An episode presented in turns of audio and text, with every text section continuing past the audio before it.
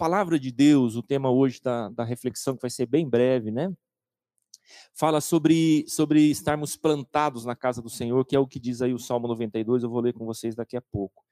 Mas a palavra de Deus muitas vezes nos compara a árvores, e, e não é por acaso, não.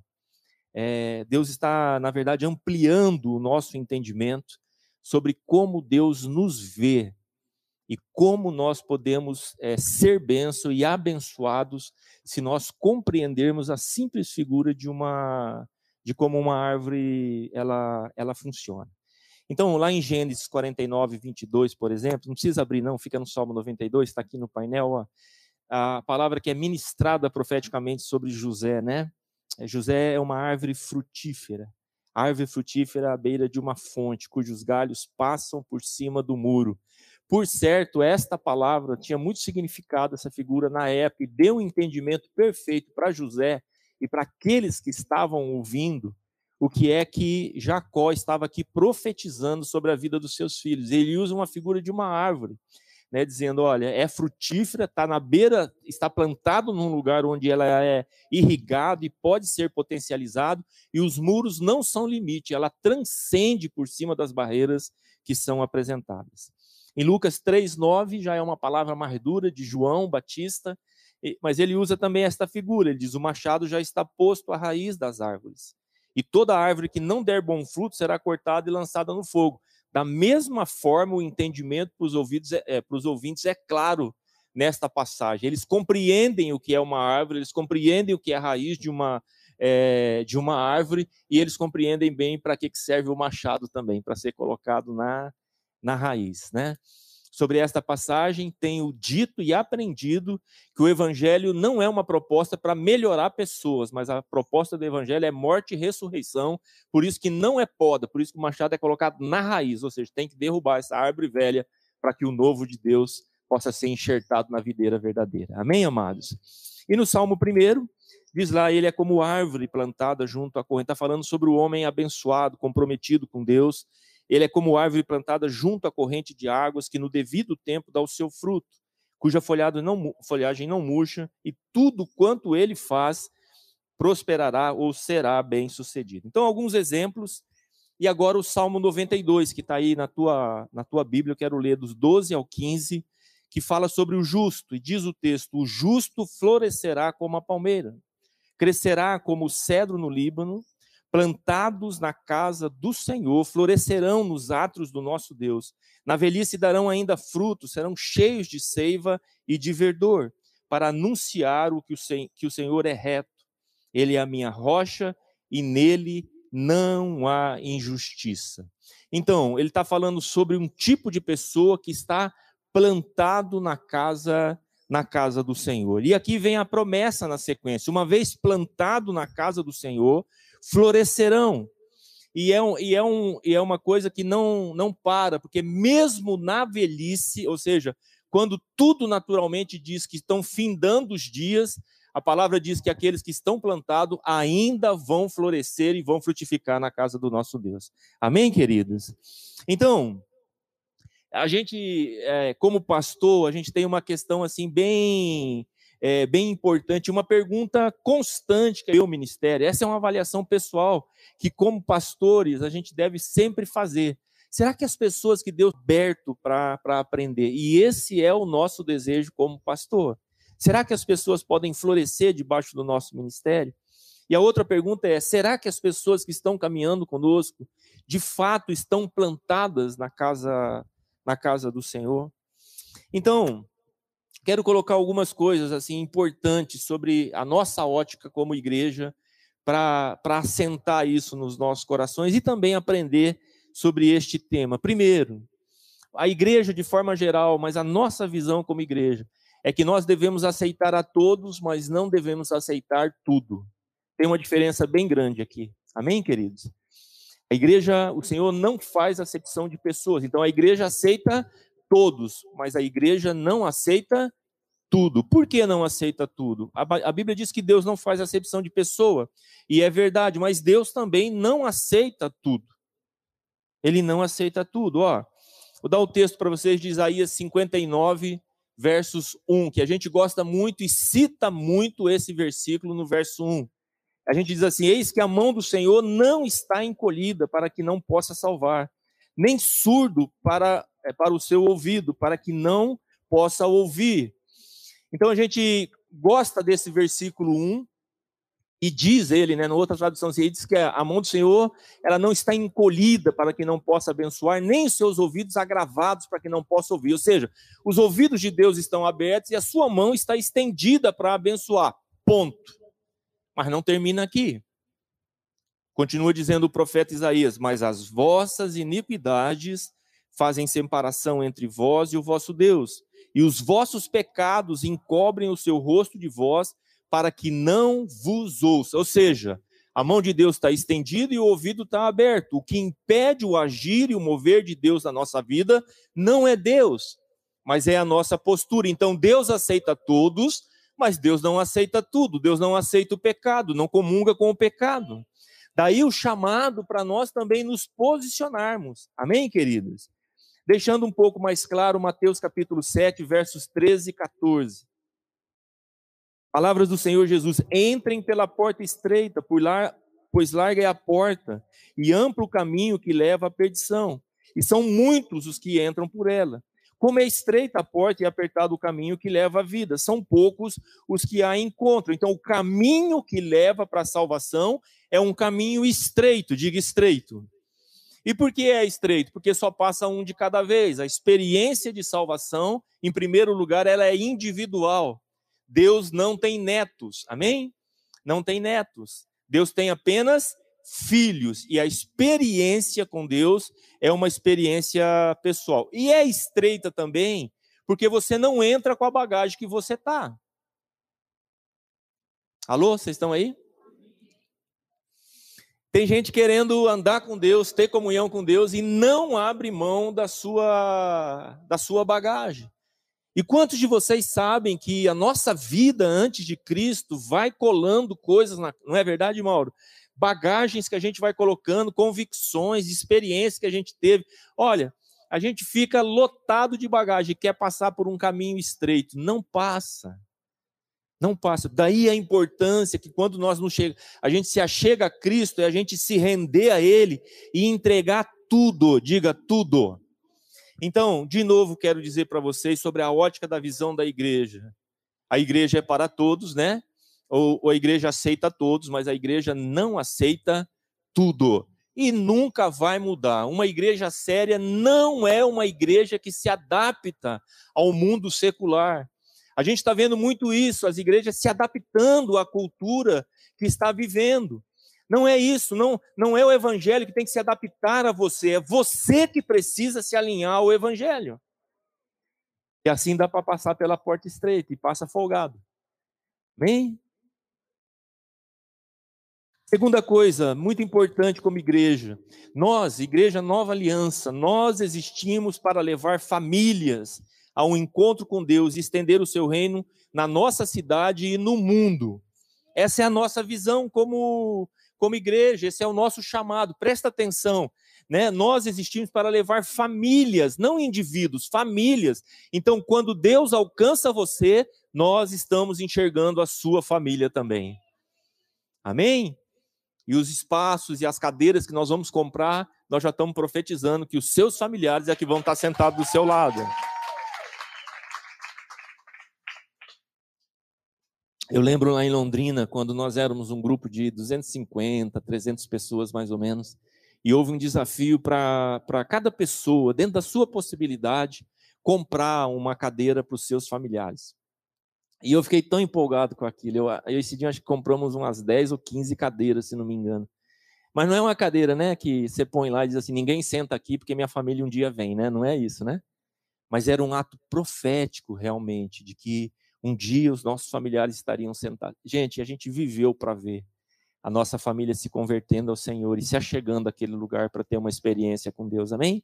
Daqui a pouco nós vamos ter esse desafio para você comprar umas cadeiras também para trazer e vai ser uma grande, uma grande bênção. Terceiro aspecto, nosso papel como igreja é criar um ambiente onde você possa, uma vez plantado, florescer e frutificar em cada estação da sua vida. Deus não chamou você para ser um espectador, Deus não chamou você para ser um ouvinte aí sentado. Não, há um espaço no corpo de Cristo para você frutificar e crescer em cada estação. No Salmo 92 que nós lemos, diz lá: na velhice ainda darão frutos. Você vai ter um ministério aqui até na sua velhice para poder trabalhar, frutificar, servir, abençoar, ser usado por Deus e ser abençoado também em nome de, em nome de Jesus. Bom, esses são pelo menos três aspectos dos nossos compromissos como, como igreja. Mas nós sabemos, amados, que num relacionamento sério, sempre há o comprometimento dos dois lados, amém? Então, há o comprometimento nosso como igreja, eu falo aqui, nosso, meu, da pastora Cidinha, né, da liderança que Deus vai estabelecer neste lugar, de nos movermos nessa direção, criar, fazer desse ambiente, da igreja do Senhor, um ambiente para você florescer, para você frutificar, para você crescer espiritualmente, para se tornar uma referência para sua família, para seus amigos, para essa cidade, para essa região, em nome de Jesus. E eu creio mais, eu creio que do nosso meio, Deus vai levantar pastores, missionários, homens e mulheres de Deus que vão abençoar toda essa nossa região aqui em nome de Jesus. Você crê nisso? Diga amém. Amém? Amém. Então, num relacionamento saudável, sempre há comprometimento de ambas as partes. Aí vem a pergunta: e quanto ao seu papel como parte dessa igreja? É importante nós entendermos também daí o nosso papel individualmente. Estou falando com você que está sentado aí é, me ouvindo. No Salmo 92, a proposta ela é bem clara. Para crescer e frutificar em todas as estações, é preciso estar plantado. Diga, estar plantado. Amém? Então, se eu quero crescer em Deus e frutificar em Deus, eu preciso estar plantado. Agora, o que é estar plantado? Primeiro, é saber que há um lugar no corpo de Cristo para você. 1 Coríntios capítulo 12. Quando Paulo está falando sobre a figura do corpo, tem um lugar no corpo de Cristo para você.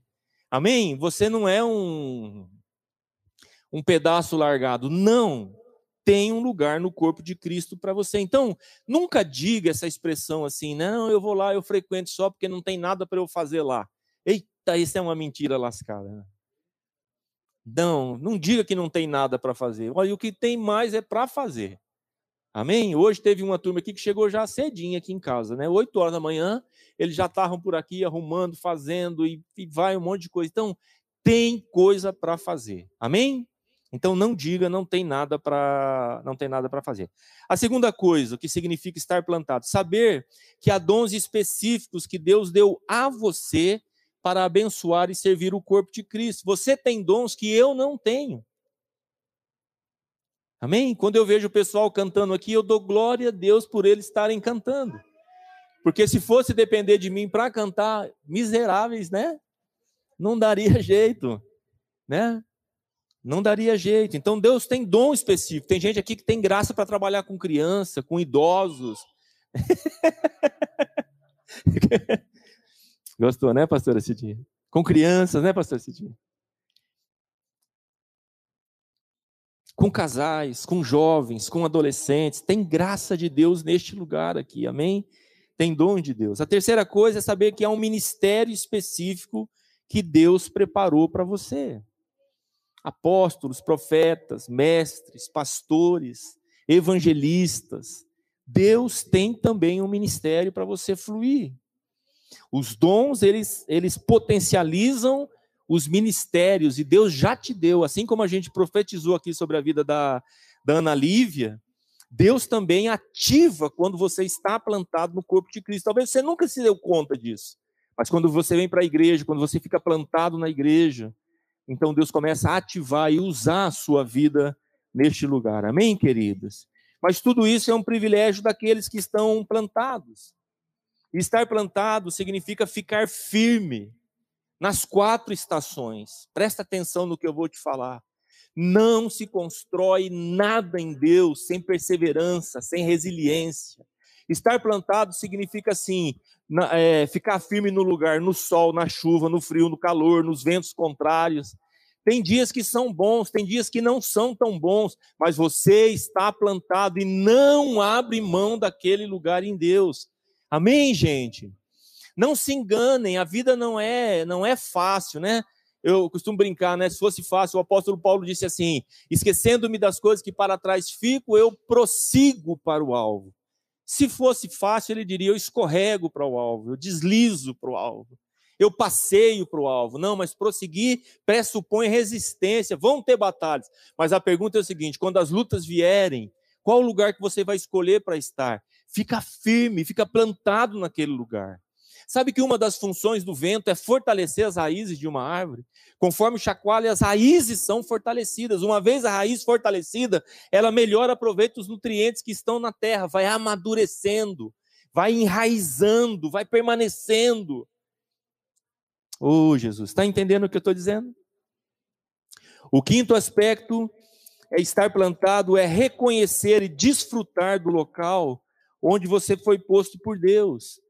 Então, trocando em miúdos assim, a árvore não sai caminhando por aí. Você não acorda de manhã, tinha uma árvore na sua casa, você diz, cadê? Não está mais aqui, onde foi? É, foi dar uma volta. Ela cansou de ficar aqui, agora foi ali na, na avenida, ela vai, vai ficar plantada uns tempos lá. Não! A árvore fica plantada no mesmo, no mesmo lugar, aonde foi, foi colocada.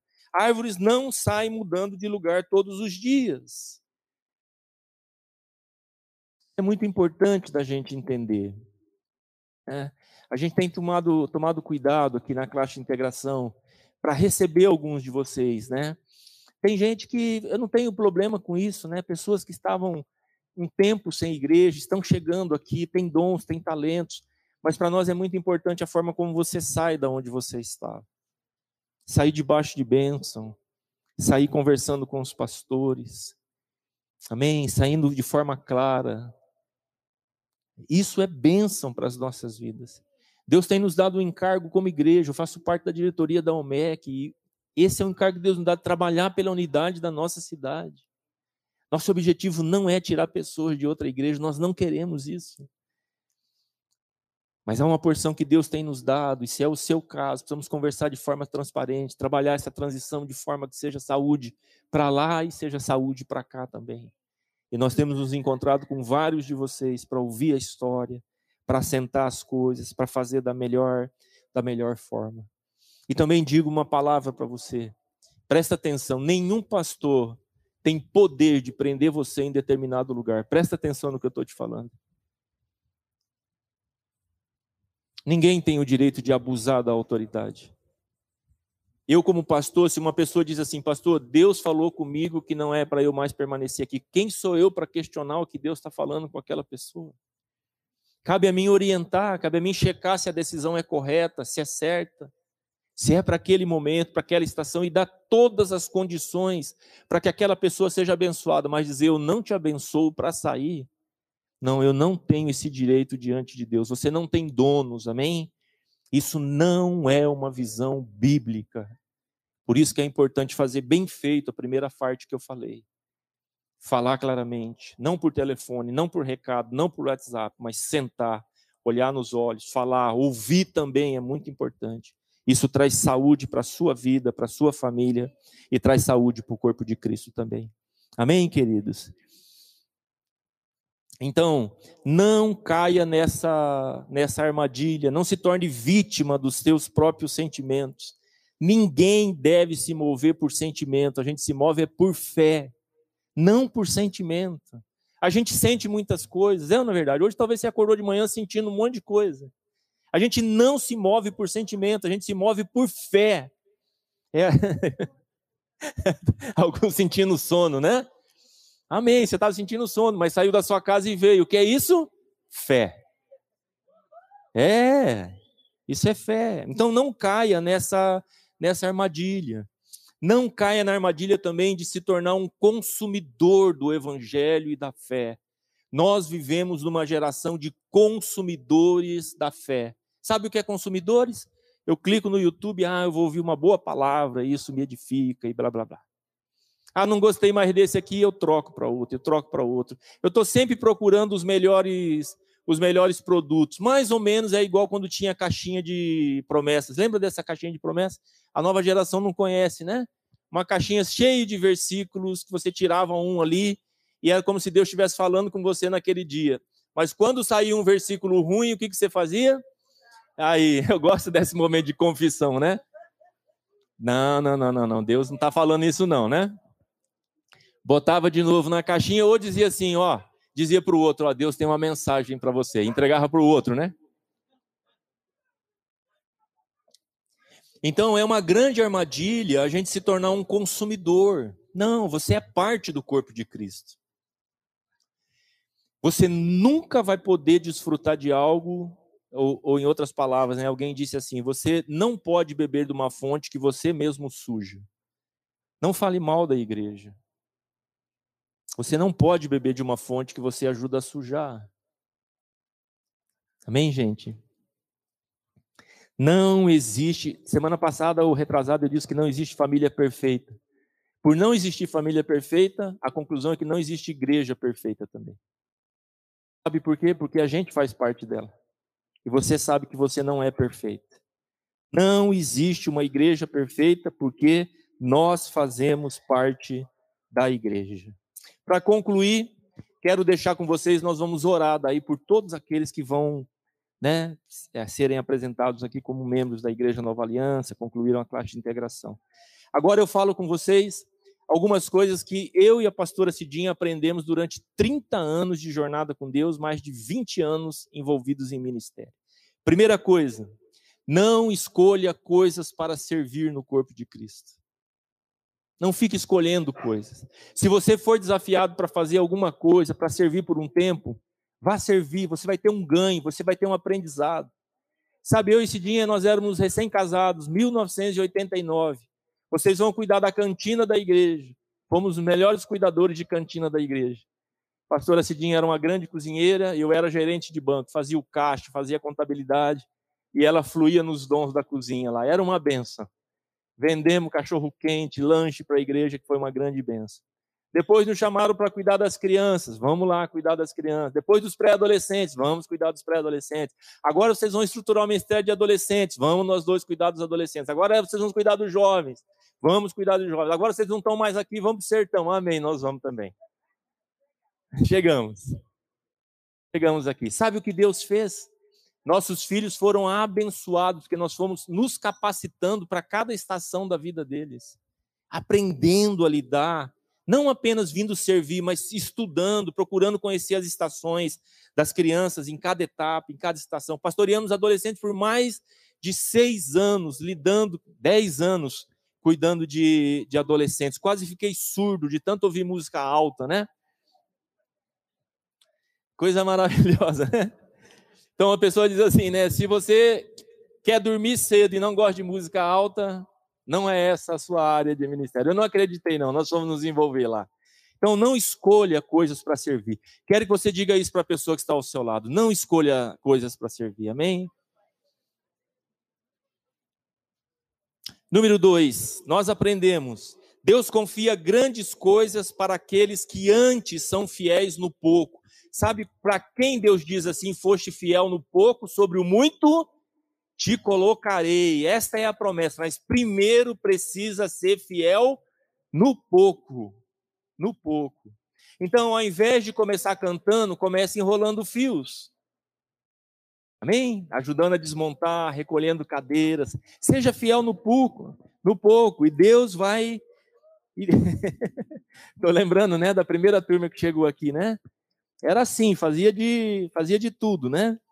Eu ainda todas as manhãs eu distribuo essas cadeiras por esse quintal aqui. Já vou orando. e já vou orando, né? Dizendo, Senhor, abençoa quem sentar aqui, né? A grande bênção.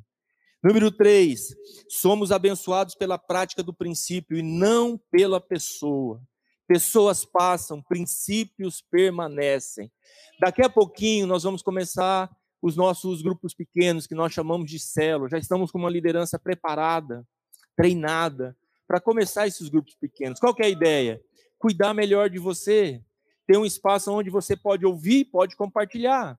tem um espaço onde você pode ouvir e também enriquecer os outros que estão. Isso acontece no grupo, nos grupos pequenos. Mas tem gente que vai para um grupo pequeno e olha o líder lá que está lá e diz assim: ah, não, esse cara não tem nada para me dar, para contribuir. Ó, eu quero dizer para você: você não é abençoado por aquela pessoa, você é abençoado pelo princípio de se submeter àquela pessoa. Nós nunca na nossa vida de ministério escolhemos pessoas para caminhar juntos. Era dado uma direção dizendo agora vocês vão andar de lado de, do lado de tal pastor, tal líder. Vamos lá nós andar do lado deles. Aprender o máximo.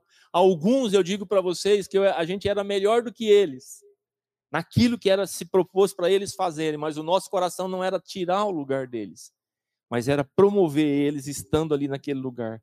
Quando você é fiel no pouco, sobre o muito o Senhor te coloca. Amém, queridos? Então, grave isso, porque isso é muito importante. Não fique escolhendo pessoas. E a quarta coisa, é, as igrejas têm problemas porque são formadas por pessoas. E você deve fazer parte da solução. Amém? Isso eu aprendi muito cedo. Quando a gente convida alguém e a pessoa diz assim: Eu não vou à igreja porque está cheio de hipócrita lá.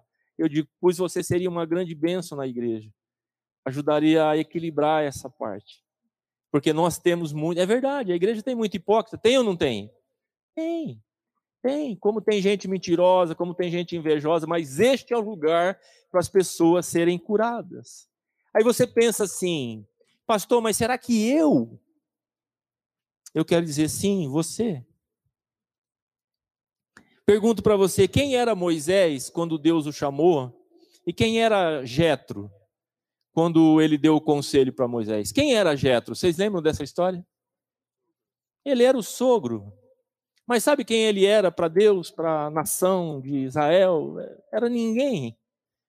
Mas esse homem um dia foi visitar Moisés, a filha, e chegou e aquela fila gigante para se aconselhar com Moisés. Ele olhou e falou: Meu filho, você vai morrer e vai matar o povo desse jeito. Deixa eu dar um conselho para você: escolhe líderes de 50, de 10. Estabelece essas pessoas. O que eles não conseguirem resolver, você traz, você traz para mim. Pensa assim, uma pessoa pequena trazendo uma grande solução. Sabe o que é mais interessante aqui? É que Moisés falava face a face com Deus e Deus não falou nada para ele. Deus não chegou para Moisés e disse assim: Moisés, presta atenção nisso. Não, Deus usou quem? Deus usou Jetro. Quem era aquele menino que era dono dos cinco pães e dois peixinhos, que acabou sendo o estupim para um grande milagre de multiplicação? A gente não tem nem o nome dele, o fato é que ele estava no lugar certo e ele dispôs o que ele tinha. E o que ele tinha nas mãos de Jesus se tornou uma grande bênção para todos que estavam naquele lugar na multiplicação dos pães. Quem era Gideão? O menor dos menores, né? A menor família, dentro da família o menor, vocês conhecem a história. Mas Deus escolhe ele, diz: "Não é você que eu vou usar". Quem era aquela menina que foi levada cativa para a casa de Naamã, que a gente não sabe nem o nome dela?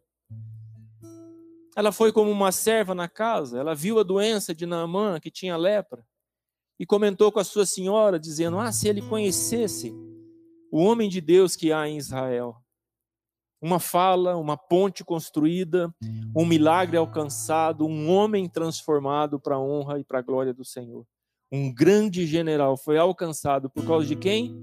Por causa de uma menina que ousou estar naquele lugar e não se omitir.